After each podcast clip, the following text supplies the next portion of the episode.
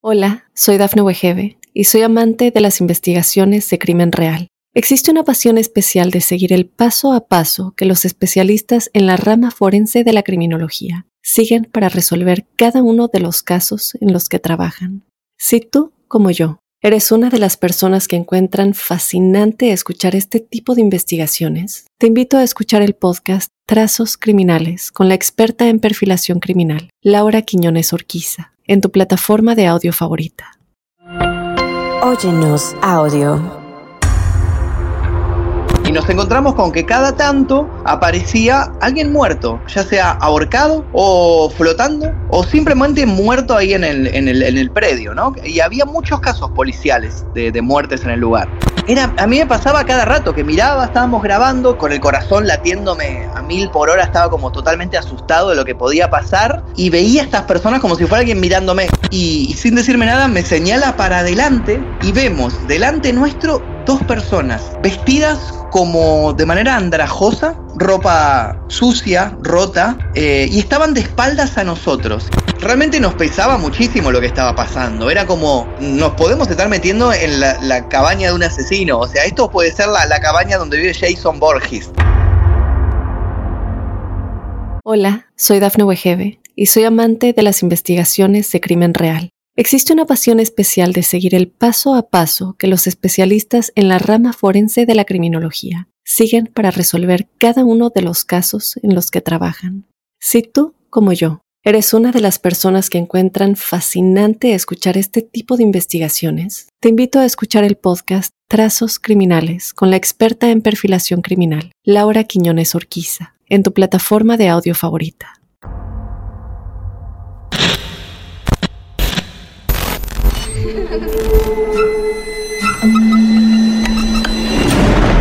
Los seres vacíos nos observan. Hasta hoy se registran muchos reportes de actividad paranormal en él. Veo cosas que no puedo explicar. Hay alguien sentado en esa silla. Está aquí. El misterio está fundamentado en el silencio. Pero ya es hora de hablarlo entre todos. Esto es. Hay alguien en la casa. Martes de Misterio. Es divertido asustarse a veces, ¿no?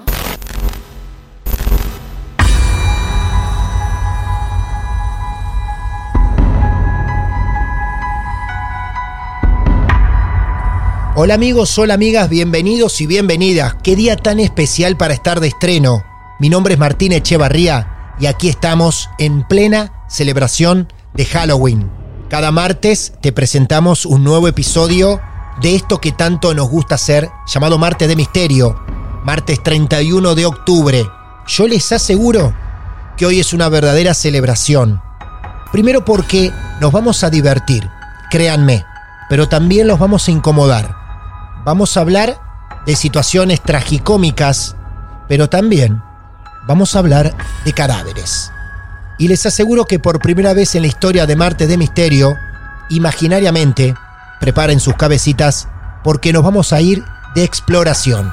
Todo esto finamente seleccionado por el protagonista de esta noche. Porque para hoy podríamos haber pensado un episodio de 3, 8, 10 historias, de una duración extendida, de 500 minutos por ejemplo pero nada iba a ser tan perfecto como el encuentro que ya mismo te proponemos. Quien viene a compartir su historia real con nosotros, su miedo intenso, vivido hace algunos años, es un comunicador nato, un viral, un músico vanguardista, un remador absoluto en el mundo del entretenimiento digital y sobre todo un pionero. Es de los pocos muy pocos en Argentina, y entiendan esta parte, que se toma el contenido del terror, de lo paranormal, muy en serio. Un ser súper profesional en este mundo, que no te vende circos armados, y que como nosotros, se nota, lleva el género en la sangre. Eso lo convierte directamente en lo más auténtico, honesto y brillante de este universo que tanto nos gusta y que hoy podíamos traerles a este especial de Marte de Misterio justamente en un día Halloween para el mundo. Todo esto para presentar al gran Magnus Mephisto en Marte de Misterio. Magnus, bienvenido. ¿Cómo estás? Hola Martín, ¿cómo estás? Bueno, bienvenido a Marte de Misterio. Eh, un placer que estés aquí seleccionando algunas de tus historias reales para nuestros oyentes de diferentes partes del mundo. Primero tengo que preguntarte ciertas cosas, si bien los fans que deben estar escuchando, tus fans, este episodio ya saben demasiado de vos. Pero hay algo que yo por lo menos nunca te escuché decir si recordás el momento exacto que llega el horror a tu vida. Eh, buena, muy buena pregunta. Primero quiero agradecerte por la intro que recién que te mandaste, que me, me encantó. por favor. muchas gracias. Por muchas favor. Gracias por, por, por la intro esa. Eh, mira, con respecto al terror, eh, a ver, no existe un punto en mi vida que fue que sea el punto de, de inicio. No recuerdo un hecho puntual. Ajá. Siento que fue algo que siempre estuvo pululando en, en mi vida, siempre fue algo que me rodeó y siempre fue algo que me atrajo. Yo viví mucho la época de, de nada, de estar frente al televisor en, en la década de, de los 90, crearme con la tele y en la tele la- realmente daban muchas películas de terror, muchas series. Claro. Muchas series de terror, muchas cosas paranormales y todo ese tipo de cuestiones. Yo era muy fanático, yo soy fanático eh, de los expedientes X, por ejemplo, de Claro. cuentos de la cripta, de, de series como Millennium, Buffy, La Casa de Vampiros, bueno, un montón, todas esas, ¿no? Y antes de eso yo tengo recuerdos desde muy chico, muy chico, tipo 6 años, 7 años, de sentarme a ver películas de terror que eran bastante fuertes, como por ejemplo El regreso de los muertos vivos, recuerdo haberlo visto con 6 años. Hermoso. Y luego y luego, eh, al día siguiente, estar en el preescolar con mis compañeritos jugando a, a los zombies, a que nos perseguían los zombies y teníamos que escapar. Eh, No. Y eso es uno de mis, de mis primeros recuerdos así referidos al terror que nunca, nunca se me borró. Claro. Muy chico, muy chico. Realmente, bueno, mi, mi madre nunca tuvo mucho eh, censura con respecto a lo que yo veía. Entonces me dejaba ver cualquier cosa y bueno, y, y así fue como de muy chico vi, vi todas esas sagas. Vi Halloween, vi Viernes 13, Pesadilla, todo eso la- las vi de muy chico, me aterrorizaban, pero a la vez me atraían mucho y recuerdo también con mis amigos eh, ir mucho al videoclub. Eh, muy seguido, casi todos los fines de semana nos juntábamos también de muy chicos, o sea, te estoy hablando a los 10 años, 11 años, íbamos al videoclub y alquilábamos siempre las, las peores películas de terror, tipo las más bizarras o más grotescas, que la tapa nos llamara la atención y, y siempre teníamos como ese ritual, así que nos criamos ya de toda la vida eh, consumiendo terror y fue algo que se mantuvo, bueno, hasta el día de hoy. Qué locura hermosa esa, la de ir al videoclub y mirar las tapas de las películas de terror y decir, wow, esta debe ser tremenda. Porque las elegían por tapas las películas. No había reseñas en internet Sí. para, para guiarnos por eso. No, y aparte también se jugaba mucho en las tapas, lo que ahora se conoce como clickbait, ¿no? De, de- te mentían una tapa súper mentirosa. Totalmente. Eh, sí. Una tapa que prometía algo increíble y después lo mirabas y era una porquería. no solo la tapa, la reseña atrás o el título. A veces le cambiaban el título original, le ponían cualquier cosa. Terminator 5 le ponían, ¿viste? Y era cualquier cosa. Era una película de robot berretas, ¿viste? Que no tiene nada que ver.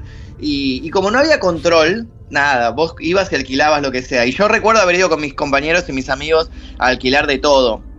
Eh, y tengo mucho también recuerdos de esas reuniones de cuando nos juntábamos a ver películas eh, que nos marcaron, como por ejemplo, no sé, el proyecto Blair Witch y demás. Eh, todo eso la, la vi junto con mis amigos y fueron como rituales eh, que no me voy a olvidar nunca y me marcaron un montón. Hermosos recuerdos seguramente se le deben estar despertando a más de un oyente que ha pasado por ese proceso del cual no reniego ni un solo segundo, sino que lo disfruto todo. Y es así, era un ritual hermoso. Incluso agradezco también que el, el señor del videoclub a veces tenía criterio y no nos dejaba llevarnos cualquier cosa. Yo recuerdo con mis amigos con, no Sí. sé, 12 años, 12 años intentando llevarnos Rostros de la Muerte, que es, que es una película tipo documental Mondo, o sea, Mondo Cane, así como un falso documental, pero tiene muertes reales, o sea, un tipo en una silla eléctrica, un fusilamiento, cosas así, que era, eh, tipo, era muy fuerte, era muy fuerte para verlo Total. y agradezco que, que el señor del videoclub no, nos dijo, no, no, ustedes son muy chicos, no se pueden llevar eso, nos dijo. Totalmente, totalmente. Magnus, ya que entramos por el universo de las películas, tengo que preguntarte, a veces es muy difícil cuando te dicen la mejor o la peor, pero Uh. una basofia, una porquería una porquería del mundo del terror que sabemos, los que nos gusta el terror, que la recomendás como mala y vamos corriendo a verla. ¿Tenés esa película malísima que digas, les recomiendo nunca miren esto porque sabemos que lo vamos a ir a ver? Sí, hay una, a mí me gusta mucho siempre lo que es la, la mezcla del terror-humor. eh, y a mí, a mí me, a mí me gusta mucho una que se llama Devil's Hand, eh, las manos del diablo, que acá, acá creo, que, creo que le pusieron el diablo metió la mano, con Devon Sawa, que es el, el de protagonista de Destino Final, un rubio que, bueno, si ahora Sí. están mirando la serie nueva de Chucky, actúa en la serie nueva de Chucky. Y, y es, y es, una, es una película en la cual el chabón se le revela la mano y le- se la corta la mano y en la mano después mata a los padres, mata a los amigos, los amigos reviven como zombies. Aparece una jovencísima Jessica Alba ahí que Wow. habrá tenido, no sé, 17, 18 años, o sea, casi adolescente. Y es toda una, una típica película americana. A ver, la estética es medio American Pie, o sea, ese estilo de película americana, yankee, viste, de fiestas y demás, pero muy gore, mucho gore, mucho delirio. Y, y si ahora me apurás, es la primera que se me viene a la mente. Ah, perfecto. Es totalmente estúpida igual, pero... Sí, está muy bien. Yo decía recién en la, en la introducción que mm, eh, aparte de, de- de ser un pionero en el mundo de la comunicación digital, y no es fácil ser reconocido de los primeros youtubers en Argentina, no es nada fácil que otros colegas lo reconozcan o te reconozcan como tal. Pero te quería preguntar, así como te lo pregunté con el terror, ¿cómo llegó la música a tu vida? También, también llegó de la misma manera, a través de la televisión, porque digo, yo siempre me. Ahí, no, no, a ver, a ver, no me tocó criarme en la época actual de internet. O sea, yo Claro. me crié en la época eh, más analógica.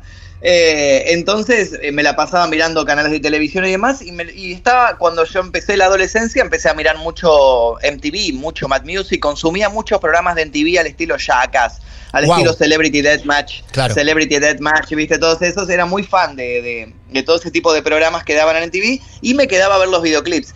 Y, y bueno, me- mucha música que me gusta me entró a través de, los ojos, a través de los videoclips, antes que, me gustara sonoramente, digamos. O sea, me, me- llamó mucho la atención la puesta en escena de, de- de dirección, de arte, de, cómo estaban con todos los videoclips. Por ejemplo, yo me acuerdo de un videoclip que me voló la cabeza, fue Without Me de Eminem, que es un videoclip eh, súper histriónico, colores, personajes, eh, hay como una estética cómic y ese tipo de cosas me llamaron mucho la atención. Eh, o mismo, bueno, el, también el video de, de Eminem The Stan, que tiene una cosa medio oscura, que hay como una lluvia y el tipo obsesionado en su sótano y hay como papeles pegados en las paredes y eso me, me volvió loco. Y así fue como entré, digamos, fue a través de, de- de lo visual antes que, que lo sonoro y, y después continué adelante con eso. Entró casi más por lo cinematográfico que por lo musical, ¿no? Sin duda. Claro. Sin duda. Y de hecho, para mí, yo digo, cuando yo hago música en sí, pero la verdad yo muchas veces digo que la música en sí, en, en- en mí, es una excusa para poder filmar videoclips. Porque a mí realmente lo que más disfruto no es, no es sentarme a componer, odio ir a ensayar, odio hacer todo lo que es el trámite de la música de ese lado. A mí lo que me gusta es cuando escribo una canción, uy, ¿cómo va a ser el videoclip? Listo, escribo el guion y, contacto a mis amigos y armamos la preproducción y vestuario. Y eso es la parte que más me gusta. Eh, lo hago con la excusa de hacer esto. O sea, podría estar haciendo cortos, por ejemplo, pero la verdad, no sé, me gusta más hacer videoclips. Qué bueno, qué bueno, qué bueno. Bueno, sobre el final de, de este episodio tan, tan especial para nosotros, sobre todo para ustedes que nos están escuchando, vamos a volver a la música con Magnus, vamos a hablar de su presente en este 2023, no importa cuando estés escuchando este episodio, pero Magnus viene a ser parte del mundo de Marte de Misterio. Y ustedes están acostumbrados a escuchar casos reales, los cuales abrazamos con el alma y esto es lo que nos mantiene vivo, episodio tras episodio. Es por eso que hoy Magnus Mephisto, el mismísimo, tiene un caso real que ha seleccionado para ustedes. La verdad es que si hay un momento de mi vida en el cual estuve más expuesto a historias de este estilo, fue en los últimos años, del año 2017 al Ah. 2019 aproximadamente, que fue cuando me dediqué a hacer exploraciones urbanas. En esos años eh, fue una etapa para mí primero de, de renacimiento en YouTube, o sea, fue para mí como tu- tuve que volver a empezar en YouTube por cuestiones que habían sucedido, que había abandonado el canal, y dije, ¿cómo, cómo resucito el canal este que está prácticamente muerto?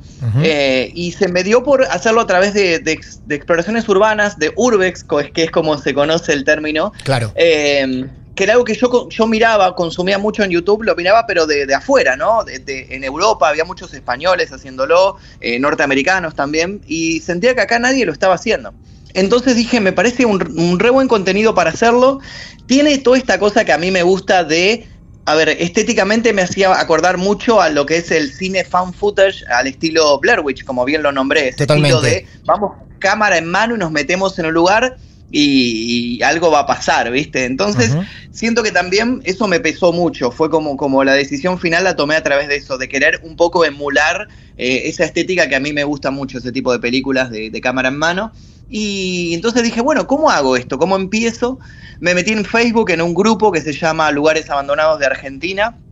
Ajá. Y descubrí que ya existía una movida acá en Argentina, existía, pero eran muchos fotógrafos principalmente. Eh, algún que otro realizador de video, pero ninguno era youtuber. Era más gente aficionada que lo hacía por un, hobby y que luego compartía sus fotos o grabaciones en ese grupo de Facebook. Y nada más, o sea, ninguno lo subía a su canal de YouTube o a su Instagram o a lo que sea. Entonces dije, me parece que está buenísimo esto, esta, este hobby, vamos a empezar a hacerlo. Y fue de esa manera que, que encontré un montón de lugares abandonados en Argentina. Reuní a un grupo de amigos, reunimos cámaras, luces, lo que teníamos a mano. Me compré una, una de estas cámaras eh, Handycam con Night Shot para grabar así que las que se ven en verde, ¿viste? Cuando está todo oscuro. Claro. Yo dije, esto le va a dar el toque final, o Totalmente. sea, esto es... Y, y claramente era lo que más sumaba, era cuando usábamos la cámara esa, que, que le daba como este realismo eh, y se ven los ojos súper brillantes en la oscuridad total. Y bueno, de esa manera dimos con un montón de lugares, fuimos a explorar, estuvimos. Eh, un lugar que se llama Hogar Escuela Eva Perón que queda en Ezeiza, que era precisamente una especie de escuela doble turno, donde iban muchos chicos que por ahí los padres trabajaban eh, y algunos incluso se quedaban a dormir ahí. Y ese lugar fue uno de los más espectaculares que hemos explorado porque era enorme, eran pabellones gigantes, gigantes realmente, y cada piso era larguísimo y tenía pasillos totalmente extensos. Y sucedía eh, esta cuestión de ir caminando y no ver el final del pasillo. O sea, era tan, tanta la oscuridad, La tanta la profundidad. oscuridad que pre- sin duda, sin duda, era tan tan largo los pasillos que ibas caminando y no veías lo que estaba en la otra punta. Claro. Nosotros llevábamos linternas, llevábamos luces igual, pero, pero realmente era, era bastante espeluznante. Incluso tenía sótano, eh, tenía como todos los clichés de un lugar de película de terror. Tenía el hogar Escuela de Perón, que fuimos de día, fuimos de noche, hicimos de todo en ese lugar. Ese fue uno de los que más me gustó. Pero en sí, en donde vivimos la experiencia por ahí más fuerte, más adrenalínica, fue un lugar que no estaba, no era cerrado, no era un lugar como un edificio sino que fue un lugar que es muy, muy transitado por todos, que es la Reserva Ecológica de Costanera Sur, que queda acá, acá en, en Capital, eh, que mucha gente los fines de semana va a pasear, va a, a correr, a andar en bici, a hacer un picnic, y nosotros dimos con ese lugar porque hubo un, un youtuber antes que había ido a pasear y, y nos y contó en sus historias de Instagram, me acuerdo, que se topó con un camino que estaba cerrado al paso, tenía como una, una puertita, tenía como unas trabas. Ajá. Y se mandó, se mandó por ese lugar y empezó a bajar y vio como a los lejos como una choza, como una casita, eh, y se asustó y salió corriendo. Él llegó hasta ahí. Él llegó hasta ahí. Él llegó hasta ahí. Entonces, cuando Claro. yo veo las historias, cuando yo veo las historias, les digo, decime ya dónde es esto, marcame en un mapa, porque la reserva de Costanera es enorme, gigante. Sí. Y más si era un lugar oculto, no lo iba a encontrar jamás. Entonces me, me- me pasó un mapa eh, del lugar y me marcó más o menos dónde había entrado. Dije- y le dije a mis amigos, vamos.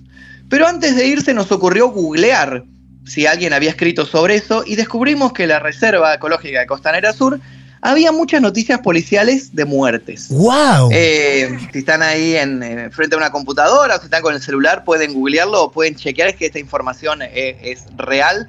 Nosotros no sabíamos que nos íbamos a encontrar con esta información de, de las muertes en el lugar. Nosotros pensamos encontrarnos con otra cosa. Eh, no sé, tal vez algo- alguna data de qué era esa chocita, por qué estaba ahí en medio de la nada. Y nos encontramos con que cada tanto aparecía alguien muerto, alguien ya sea ahorcado entre los árboles de la reserva o flotando ahí en el río, que está ahí al, al lado de la reserva, o simplemente muerto ahí en el, en el, en el predio, ¿no? Y había muchos casos policiales de, de muertes en el lugar. Acá estoy leyendo rápidamente los titulares. Hay titulares del 2020, del 2022, o sea que siguen presentándose muertes en el lugar. Exactamente, exactamente. Y es un dato que nosotros nos topamos cuando fuimos a, a buscar. Bueno, yo, el video que yo estoy narrando, después si lo quieren ver luego de que finalice la narración, está subido a, a mi canal de YouTube. Claro. Y fue subido, mira, no sabes cuándo fue subido, mira, 13 de diciembre del 2016. Mucho antes de lo que yo eh, lo recordaba. Claro. Lo recordaba más cercana a la fecha, ¿eh? Ponen reserva ecológica Magnus y aparece. Sí, Eh, tremendo. Es más, tengo, eh, acabo de encontrar acá una muerte del año 2013 también. Eh, artículo, Claro, ¿no? Había muchas. No, no, es impresionante. muchas. Es impresionante. Muchas y, llam- y llamaba la atención que digo que es algo que no se, no se hable tanto. No, no, no, no existe como una o advertencia o siquiera una leyenda urbana que diga, no, mirá que hay muertes en, en la costanera. Nadie habla de eso. Y nosotros nos topamos con, con esto cuando lo googleamos simplemente. Y fue como, uy, qué raro, ¿por qué muere tanta gente en este lugar? ¿Qué hay ac- acá Claro. precisamente? Bueno, la cuestión es que no- nosotros fuimos, nos mandamos, nos mandamos igual y dijimos, bueno, vamos y si encontramos algo muy peligroso, salimos corriendo. Contame Eh, quiénes fueron. ¿Fuiste vos y quién Éramos, más? era, sí, y dos compañeros, dos colegas, uno que se llama Akira eh, y otro que se llama Víctor, que, que éramos, o sea, yo siempre iba variando la, la gente con la cual iba a las exploraciones. Eh, depende, porque iban muriendo, no, mentira. Claro. no querían volver o no podían volver a otra No, no exploración. podía volver. Claro. No, no, porque a veces depende el, el horario. A veces Claro. íbamos en día de semana, ¿viste? O no siempre íbamos. No siempre íbamos fin de semana. Si, si íbamos fin de semana, la mayoría podía, pero a veces íbamos día de semana para evitar que hubiera gente, precisamente. Para que fuera menos gente. Esto, justamente, si no me equivoco, fuimos un día de semana para justamente evitar que, que hubiera familias paseando. O sea, Claro. que hubiera la, la menor cantidad de gente posible. Así Bien. que éramos, éramos tres, tres hombres. Y teníamos los tres, cada uno su cámara y, y su mochilita con, con nuestras cosas, que realmente no íbamos súper equipados, ni siquiera llevábamos un spray de esto de pimienta, nada. íbamos con nuestra, con nuestra cámara, eh, unos guantes, unas luces y una botella de agua, tipo, nada más, creo que nada más. Nada no recuerdo que lleváramos nada más. Una locura. Eh, sí. No llevamos ni, ni nada para protegernos, nada, No. no, no, lo mandamos. La cuestión es que el, el lugar, que me acuerdo cuando salió este, este video me volvieron loco man- por mensajes privados, mandame el mapa, marcame dónde queda, tipo todos. Y después gente, luego de esto mucha gente encontró el lugar. Quedaba por el medio, más o menos en el medio. Y en el medio estaba este, este camino, este pasillo, y del lado izquierdo, si uno iba caminando y prestaba atención, porque si no prestabas atención, se pasaba, te lo pasabas, estaba como medio eh, haciendo una curva hacia adentro de donde estaban los árboles, la vegetación, había como una, un caminito, un caminito extra, muy chiquito, muy chiquito que estaba marcado, estaba como tapado con unas, como unas tablas tenía. Tenía algo que era muy fácil de sacar, o sea, no, no era algo muy, muy complicado, no es que había una puerta o algo, era- eran como unas tablas que alguien había puesto como no pasen por acá y nada más. Y dijimos es acá, lo encontramos Bien. miramos para, para ambos lados que no, vivir, no viniera ningún cuidador, porque hay muchos cuidadores ahí en la reserva. Y nos mandamos, nos mandamos y empezamos a caminar. Y el camino era, era angosto, era angosto y era largo, largo, largo. Y recuerdo que era eh, un día medio caluroso. eh, y esto pasó como a las 3 de la tarde aproximadamente, nos pegaba el sol. Al caminar se iba haciendo la vegetación cada vez más frondosa, los árboles cada vez más altos, más espeso todo, porque nos estábamos adentrando hacia Claro. la parte Claro. Boscosa Se están la- metiendo bien en el medio. Exacto, nos Claro. estábamos alejando de lo que era, de lo que era el camino del que la gente utiliza para, para pasear.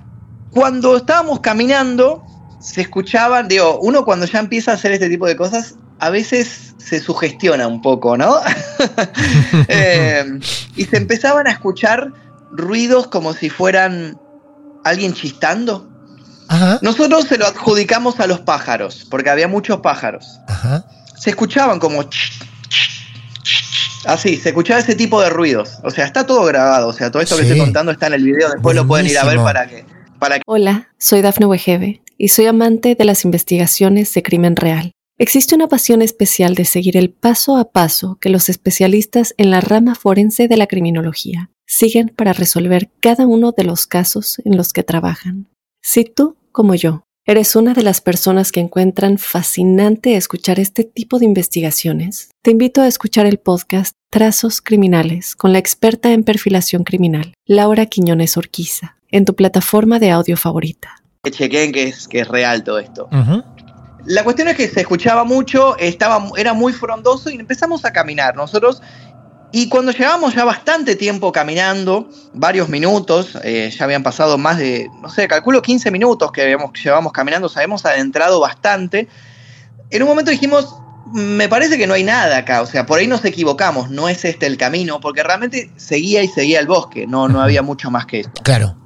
Al continuar caminando, el camino se abría y se, se, se convertía en una especie de como un claro, un lugar en donde no había árboles en el medio, sino que alrededor, y en el medio de, de todo esto, que era un lugar despejado en el cual entraba el sol, se veía como vegetación más baja, y empezamos a caminar por ese lugar, o sea, esquivamos el lugar de los árboles altos y Claro. nos metimos por este lugar donde, en donde veíamos lo que, sus- lo que sucedía de acá a unos metros.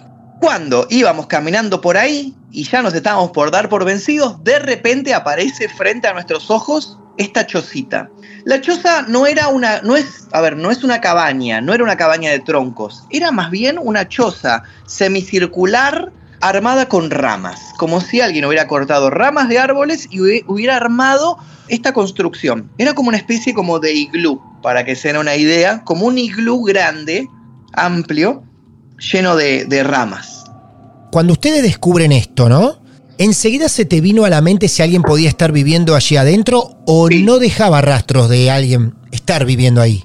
Nos asustamos bastante y lo, y lo que, lo que pensamos era que alguien estaba viviendo ahí dentro. Wow. porque además de eso se veía en esta chocita, se veía como el, el adentro. A ver, no era completamente cerrada, no era un lugar completamente eh, como, como una cabaña que uno entra y tiene un techo cerrado, era más bien abierto. Si bien tenía esta forma semicircular, era más bien abierto y se veía lo que había adentro. Se veía unas chapas de afuera, unas chapas oxidadas, chapas de zinc, apoyadas a los costados, como si alguien hubiera querido armar como un refugio Claro. y se veía adentro como una mesa. Una mesa y algo más que nosotros dijimos, ¿qué será esto? Nos asustamos bastante, realmente, y dudamos si meternos o no. La cuestión es que decidimos, decidimos meternos, finalmente. Y empezamos a caminar con cuidado y, nos fuimos como adentrando en este lugar donde se encontraba la choza. Cuando cruzamos lo que era una semipuerta, se podría decir, algo que estaba armado que parecía una puerta, vimos que adentro efectivamente había una mesa, una mesa armada también con maderas. Era, era algo muy precario. Eran unas tablas que estaban apoyadas sobre otras tablas. No era mucho más que eso. Sobre esa mesa había cosas, había platos, cubiertos, Ah. vasos. O sea, realmente daba, había señas de alguien Sí. viviendo ahí. No, por Dios, no querés. Preferís que aparezca algo paranormal, esotérico en el momento antes que se presente algo de carne y hueso cerca de ustedes. Sí. A mí siempre, a mí sinceramente siempre yo siempre tuve esta frase de que me daban más miedo los vivos que los muertos. ¿viste? Totalmente. Entonces, yo por eso me, me- me adentré mucho a hacer ese tipo de exploraciones porque mm, no, no me esperaba que aparecieran fantasmas, si- sino que tal vez lo que tenía por ahí más miedo es que apareciera alguien, un- alguien ahí viviendo. Y, y- y nunca, se nos había, nunca nos había sucedido hasta ese momento encontrar algo tan marcado, o sea, esta evidencia de que alguien efectivamente estaba viviendo ahí. Y encima veníamos con en la cabeza esto de eh, las muertes, Las la muertes. noticia de las muertes Claro. realmente nos pesaba muchísimo lo que estaba pasando. Era como, me- o sea, nos podemos estar metiendo en la, la cabaña de un asesino. O sea, esto puede ser la, la cabaña donde vive Jason Borges, tranquilamente. Ay, qué bueno, Eh. totalmente, sí. Literalmente. Eh, después, si, si ven el video, van a encontrar que nosotros ahí nos adentramos y cuando empezamos a, a caminar por esta, por esta, esta cabañita, había unos bidones de agua que tenían el agua adentro podrida, por lo cual nos dio la, la pauta de que tal vez si había alguien no pasaba por ahí hacía mucho, porque si tomaba esa agua realmente estaba totalmente podrida.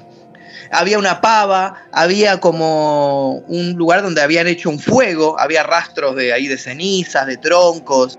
Y había en un costado un changuito de esto del supermercado. Un Ajá, carrito claro. de esto de compra. Claro, efectivamente. exacto. O sea, eh, no, no lo que llevan, eh, lo que lleva la- las señoras para llevarse las compras, sino el que está dentro del supermercado, ¿no? O sea, Claro. si alguien se hubiera robado el, el changuito de adentro del supermercado. Totalmente. Y adentro había, había muchas bolsas adentro de ese changuito. Entonces dijimos, Sí. empezamos a sacar todo lo que había ahí. Y había de vuelta objetos, como si fuera pedazos, no sé, de, de una silla de plástico rota, macetas, así objetos. Y en un momento, eh, uno de mis compañeros encuentra una bolsa. eh, rara. Se veía como una bolsa, como algo aplastado. No, no había olor ni nada, entonces dijimos, "Mm, debe ser algo raro. No, no, o sea, no, no esperábamos encontrarnos un animal muerto o algo porque no, no había un olor a podrido ni nada. Pero sí era raro la forma de la bolsa, estaba como chata, como aplastada, una bolsa de supermercado de plástico. Y cuando abre la bolsa mete como un palo para sacar lo que había ahí que a simple vista parecía una rata, algo, algo marrón, se veía con pelos. Horrible. Y Sí. cuando lo saca, claro, y cuando saca el palo con lo que estaba ahí, era una peluca. Era una peluca de pelo castaño, largo, que estaba metido dentro de una bolsa, que estaba metido dentro de un chaquito de supermercado, en medio de una cabaña, adentro de, de una reserva. A mí, sinceramente, cuando sacó esto me asustó. Pero me asustó no por el objeto en sí, porque es una, una peluca, sino por el hecho de, de lo fuera de lugar que estaba ese objeto ahí, de por qué había una peluca guardada, escondida en este lugar. Totalmente. Me descolocó, me descolocó totalmente. O sea, era lo último que esperaba encontrarme ahí. Eh, yo en el video cuando, cuando saca la peluca me, me asusto bastante y, y me acuerdo que los comentarios de la gente eran más de risa. Era, ah, ¿por qué se asusta por una peluca? Es una Sí, peluca, claro. no pasa nada. Yo no me asusté por la peluca, no me, No. no me asustó la peluca. Me asustó imaginarme por qué había una peluca escondida ahí. Tipo, Sí. la cuestión es que seguimos, seguimos revisando. Había ropa, ropa vieja, ropa sucia, como un bolso lleno de, de- de- de ropa, de sacos, de pantalones, de cosas sucias que estaban metidas en un bolso ahí adentro. Después en un momento levantamos otra chapa oxidada y había cuchillos, había unos cuchillos grandes, como oxidados. Esos cuchillos, eh, yo me acuerdo que mi abuelo tenía estos cuchillos que por ahí le faltaba el mango, el mango de madera y era como solamente la hoja de, metal y estaba como roto, ¿no? El mango de madera y estaba como solo, solo la parte de filo y, lo que iría dentro de, de la parte de madera. Grande, oxidado. La cuestión es que nosotros seguimos revisando y nos pasaba que adentro del lugar ese veíamos como hacia afuera y, cuando uno está en un lugar así y está tan sugestionado, habiendo leído las noticias y demás, todo el tiempo se, se nos cruzaba ver figuras, figuras que se formaban en el bosque a lo lejos. Eran las mismas ramas que formaban cosas y nosotros miramos y estábamos tan asustados por lo que habíamos encontrado que pensábamos que eran personas. Era, a mí me pasaba cada rato que miraba, estábamos grabando, con el corazón latiéndome a mil por hora, estaba como totalmente asustado de lo que podía pasar y veía a estas personas como si fuera alguien mirándome y después miraba de vuelta y eran las ramas. Claro. Pero se- era tan, tan espeso el bosque alrededor que se formaba todo el tiempo estas figuras, que es algo que pasa cuando uno, me pasó mil veces haciendo exploración urbana, que cuando hay poca, poca luz o cuando uno está sugestionado, es como que el cerebro mismo te empieza a formar cosas ahí, ¿viste? Claro. Te empieza a jugar, a jugar estas malas, malas pasadas. Bueno, la cuestión es que nosotros descubrimos todo este lugar, lo revolvimos todo, lo dimos vuelta y nos quedamos con, con la pregunta de qué era eso. Digo, había tantos objetos, la mesa, el plato, los cubiertos, la peluca, la ropa. Había incluso una de estas, estaba colgado estos faroles de, de, de querosén, ¿no? De aceite que se usa para, para prender lo que viene con una mecha y que lo, que, que se usa mucho Sí, en películas de terror que lo va supuesto. portando la persona. Eso, estaba colgado uno de esos. Sí, hermoso. Nosotros estuvimos ahí aproximadamente me- media hora, 25 minutos, media hora, realmente estuvimos eh, ahí revolviendo todo y dijimos, bueno, es esto, esto es lo que encontramos.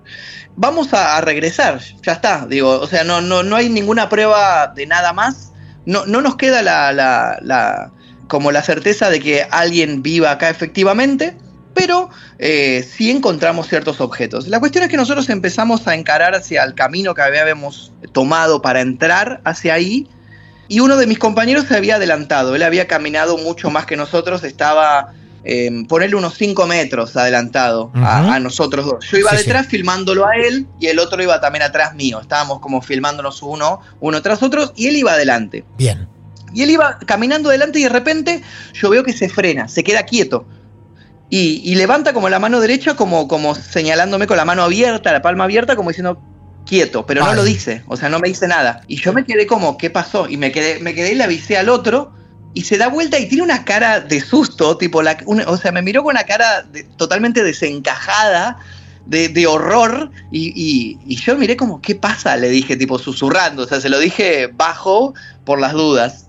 Y él agarra y, y sin decirme nada me señala para adelante y vemos delante nuestro dos personas. Eran dos figuras, dos personas vestidas como de manera andrajosa, como vagabundos, pelo largo, ropa sucia, rota, eh, y estaban de espaldas a nosotros, y estaban como charlando entre ellos Ajá. en medio del bosque, en medio del bosque, mirando hacia adelante.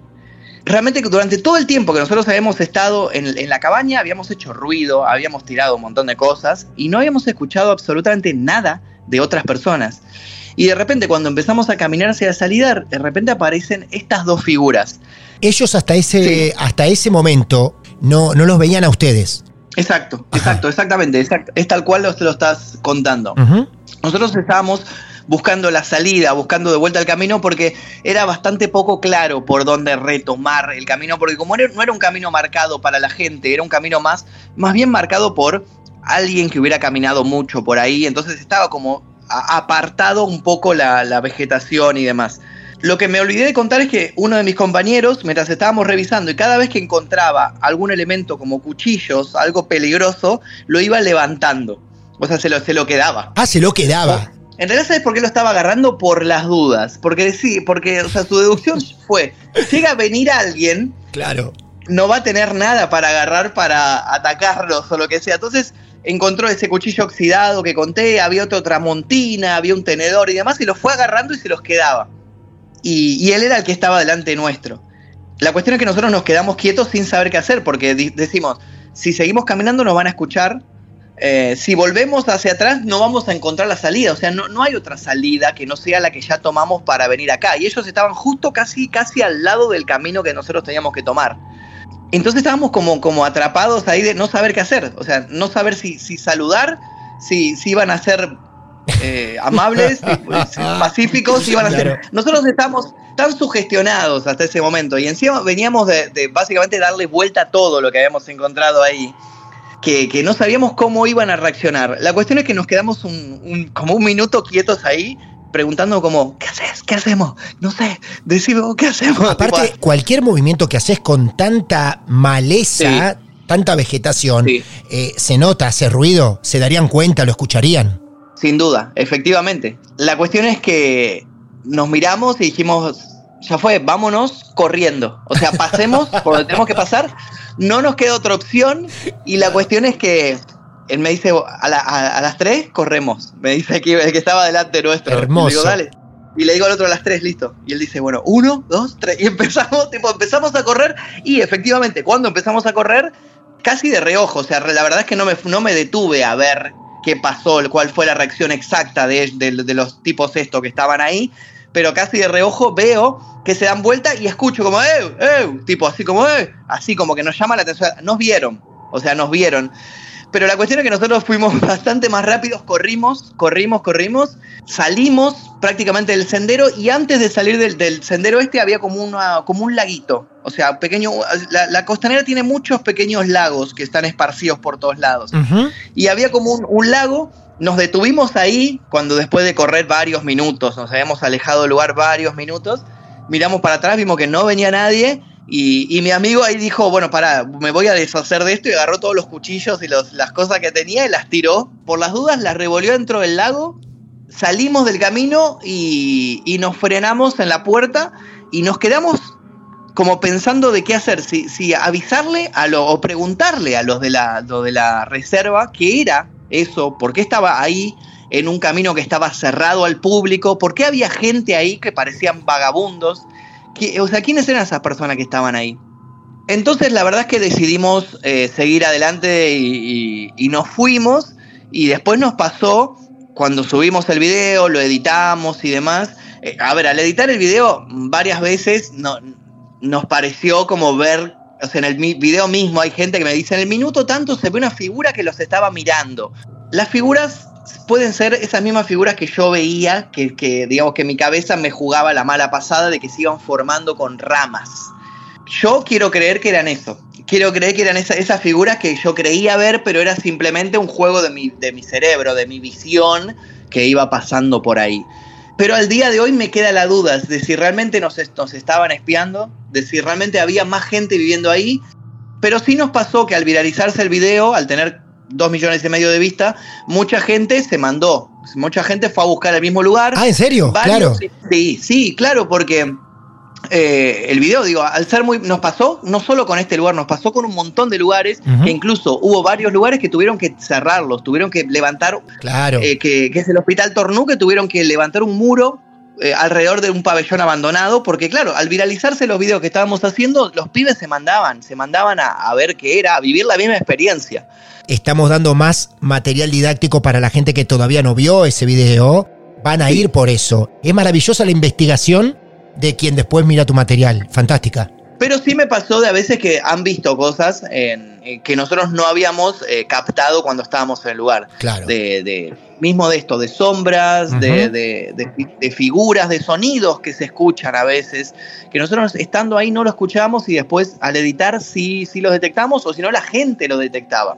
En sí, esta exploración para mí de la reserva ecológica fue la, la que más me hizo sentir el miedo eh, Sí. En vivo, en vivo, Sí. realmente. O sea, yo me imaginaba que era la masacre de Texas eso. Tipo, Bueno, mira, voy a acompañar esto que acabas de decir, por lo menos con tres artículos que acá estuvimos buscando mientras ibas hablando con nosotros. La gente, lógico, lo googlea y lo encuentra también. Tres años diferentes. En un periódico llamado En la Mira, año 2013, el titular dice, desaparecido en Lomas de Zamora, apareció ahorcado en la costanera sur. ¿Sabes que yo, sabes Sí. que yo, yo soy de Loma de Zamora? ¿Sabes que yo, yo soy... Ah, hermoso, hermoso. qué miedo, ¿eh? Qué Bueno, miedo lo que me estás diciendo. Qué hermosa casualidad para el episodio, hermosa casualidad. Dice, su familia no cree en el suicidio y denuncia que nadie lo buscó. Y hay imágenes de esta reserva que está Esta buenísimo persona. verla Sí. quienes puedan hacerlo porque incluso le aporta mucho más material visual y rico al relato tuyo porque lo hace todavía mucho más incómodo en el formato exploración. Año 2022, mirá qué cerca. Muerte y misterio Mirá en la ciudad y en la provincia de Buenos Aires. Aparecieron cuatro cadáveres en una semana en este lugar. Cuatro en una semana. Esto lo dice Infobae, actualizado al 2 de junio del 2022. Ámbito, año 2016, muerte y misterio, hallaron un cadáver en la costanera. Tres Mirá. Años diferentes, tres medios diferentes, todos de Argentina, hablando de este lugar donde a vos se te ocurrió ir a hacer una exploración totalmente desarmado. Una locura, una locura, un demente. A mí siempre me decían eso, de por qué llévate algo para defenderte y demás, Claro. pero no sé, ¿qué, qué iba a llevar? No sé, la verdad que yo en ese momento, para mí, mi mejor arma siempre era correr y escapar. Qué bueno, qué bueno, qué bueno. No fue la única vez, digo, nos Sí. pasó varias veces que, que aparecía gente que estaba viviendo en el lugar y nos echó a los gritos, apareció la policía, digo, nos, nos pasó mil cosas haciendo exploraciones urbanas, mil cosas, incluso hemos escuchado ruidos, eh, hemos escuchado pasos, eh, llantos, viste, cosas que se te cruzan por la cabeza, pero para mí, la historia que, que yo estoy 100% seguro que todo lo que pasó eh, no fue un juego de mi cerebro, digo, no, no estaba sugestionado. Yo vi, viví todo esto que pasó, es esa. Es la Claro. que yo siempre cuento que, que la que más miedo sentí fue esa porque realmente tuve miedo de que apareciera alguien y nos, y nos atacara. Totalmente. Aparte te digo, eh, cualquiera que en este momento googlee eh, el nombre de la reserva, ven las imágenes y se ve vegetación por todos lados. Ya Sí. es incómodo eso. Imaginarte ahí adentro con tus amigos y después descubrir esa choza y ese lugar con estos vagabundos, linchera, como lo quieran llamar también. Todo genera una incomodidad absoluta sin siquiera cruzarte con algo paranormal. Una hermosa exploración. Sin duda, sin duda. Yo siento que le, le- le otorgaba, a mí este lugar me otorgaba este, esta cuota de realidad más Claro. que otros lugares que estaban abandonados. Hemos ido a cementerios abandonados, a orfanatos abandonados, a psiquiátricos abandonados, que hay un montón. Digo, en Argentina hay un montón, pero este lugar en sí me hizo sentir ese miedo, ese miedo del el bosque, ¿no? De, de doy una vuelta por acá y me pierdo. Y, y si me pierdo estoy perdido porque no sé dónde voy a salir y, si hay alguien acá me va a atacar. Y me daba esa sensación, me recordaba mucho a eso, a la masacre de Texas, a películas de, de ese estilo, ¿no? Evil Claro. Dead, que tiene el bosque alrededor, Claro. ese tipo de cosas. Eh, y, y cada año aparece más gente muerta ahí y nunca se habla de esto. Y me encanta que los oyentes tengan la posibilidad de transformar esto también para verlo en video para que puedan corroborar esta hermosa exploración. Acá lo estamos viendo a Magnus con pelo colorado, exploración urbana, así que está Tenía el buenísimo. mechón, tenía el mechón. El mechón rojo. mechón de pelo lacio tenía Sí. esa pel- en esa época. Si ahora tengo rulos, pero en esa Claro. época tenía el mechón de pelo lacio. Todo un adolescente allá por el año. Claro, 13 de diciembre del 2016. Acá vemos la fecha de publicación. 13 de diciembre de 2016. Sí, muchas, pero muchas más de 2 millones de visualizaciones. Todo lo que puedan ver aquí fue contado por el verdadero protagonista del caso.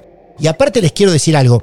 Cuando hoy les decía que Magnus es un distinto en este género, fíjense que por primera vez en más de 290 episodios es el primer caso que nos lleva de exploración urbana. Y está buenísimo. Nos debíamos en Marte de Misterio una exploración urbana y acá la vivimos con Magnus Mephisto. Hermoso Magnus, de verdad, ¿eh? Buenísimo. Para mí es una experiencia que a mí me marcó mucho. De hecho, después me pasó a mí que cuando el año pasado yo saqué un libro, ¿no? Eh, y cuando, cuando tuve que ver de qué escribía el libro, me dieron varias opciones. mi- la opción que yo elegí fue escribir un libro, una ficción sobre eh, adolescentes que quieren ser youtubers eh, y se meten a hacer una exploración urbana. Qué bueno. Con todos personajes ficticios, obvio, ¿no? Pero me basé en la experiencia propia, porque digo, me asusté tanto con lo que viví ahí. Cuando le pregunté a varios colegas escritores de, de qué podría escribir, me, di- me dicen, no escribas de, de cualquier cosa, no escribas de una fantasía en el aire, escribí de algo que a vos te haya pasado, que te haya asustado, pero transformarlo en, en- en alguna ficción, ¿no? Metele personajes falsos, nombres falsos, pero sí usa esa- ese sentimiento, ese miedo que vos sentiste en ese momento como un motor para relatar lo que los personajes están viviendo. Muy Y bien. obviamente elegí la exploración urbana porque me asustó tanto lo que viví eh, en persona que funcionó. Funcionó para el libro que se llama Exploración X, por si lo quieren buscar, está en todas las librerías. Bueno, compañero, la verdad, colega del género también. Yo te agradezco muchísimo el tiempo que te tomaste para con nosotros, para, para nuestros oyentes también, en este episodio tan especial. Recién se va a repetir en el año 2028, un martes 31 de octubre en Halloween, así que esto tenía que ser súper especial, súper especial y así lo logramos. Quiero destacar lo siguiente, en ninguno de los episodios de Marte del Misterio terminamos con una canción. Hoy lo vamos a hacer, porque Magnus es músico. Primero quiero que me cuentes qué pasó con esta vuelta después de tantos años de silencio musical y lo que no quieras presentar para el final, Magnus. Eh, yo hice música del 2009 al 2019, 10 años tuve de carrera, hice, saqué discos, hice giras por el país, toqué en festivales grandes, Personal Fest, Cosquín Rock y demás. En, en un momento decidí ya alejarme de eso porque era muy independiente, siempre fui independiente, nunca tuve un contrato discográfico, nunca Claro. tuve nada de eso, entonces bancar un, algo así tan, tan independiente y mi situación, digo, era muy diferente a la situación ahora que estoy como mucho más afianzado con mis canales, con mi equipo, con un- muchas cosas.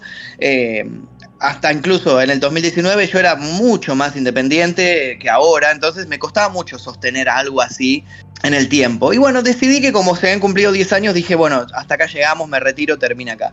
Pero resulta que eh, durante la cuarentena y saliendo un poco ya de la cuarentena, me volvió a como a picar el bichito de, de volver a hacer eventos y shows. Qué porque bien. me pasó que el contenido que yo estaba haciendo en YouTube me gusta, lo disfruto, me encanta, pero es muy estructurado, digo. No requiere más que, que sentarse en la computadora, grabar y nada más. Y a mí me gusta mucho el contacto con la gente. Me gusta hacer juntadas, hacer eventos, cruzarme con la gente, charlar cara a cara. Eh, y sentía que necesitaba ese aspecto de vuelta. Entonces, mi situación de volver a decidir volver a hacer shows es medio una excusa para, para poder hacer esto, ¿no? Eh, volver a hacer eventos, cruzarme con la gente, charlar cara a cara y, y salir un poco del encierro de- del contenido enlatado que uno está haciendo todos los días.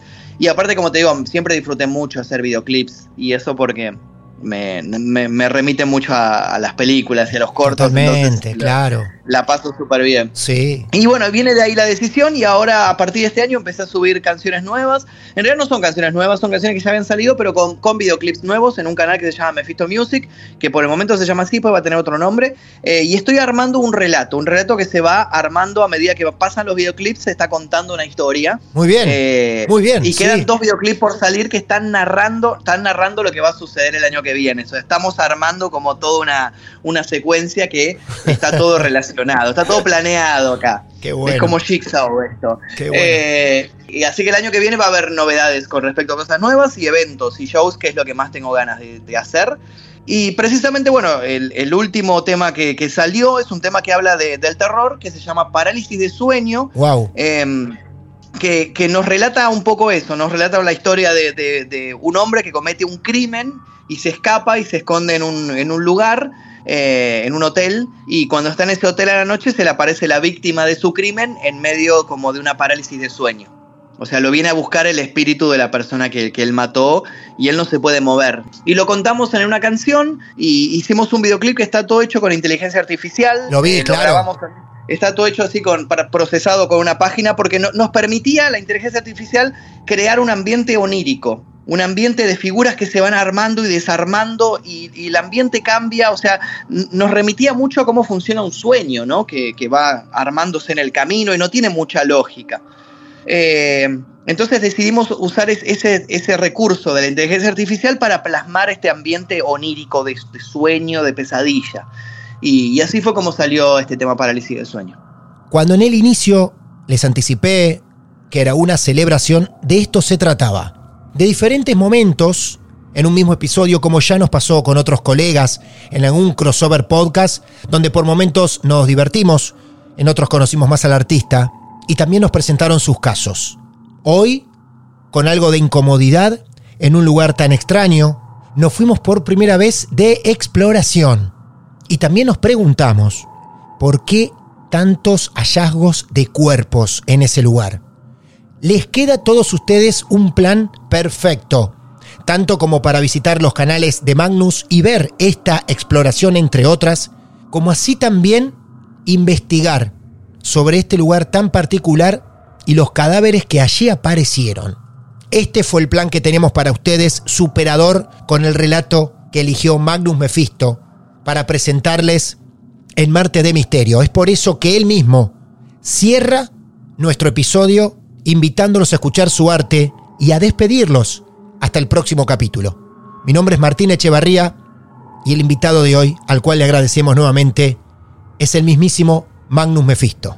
Bueno, muchas gracias Martín por esta invitación. Es un honor haber estado aquí en Martes de Misterio, eh, haber podido contar la historia. Espero que les sirva a algunos eh, y le despierte la curiosidad. Si- Los invito, si quieren, a ir a buscar ese lugar. Vayan con más cuidado del, que fui yo, si quieren. Sean más atentos, pero, pero los invito a investigar. Pueden hacer su propia investigación, háganlo si quieren. Eh, por lo pronto me voy a despedir. Mi nombre es Magnum Mephisto. Me pueden encontrar en todas las redes si me quieren buscar por ahí. Y el tema que les voy a presentar ahora se llama Parálisis de sueño y nos relata un poco eh, esas pesadillas que a veces nos atacan y se nos presentan en la noche y nosotros estamos totalmente indefensos. Puedo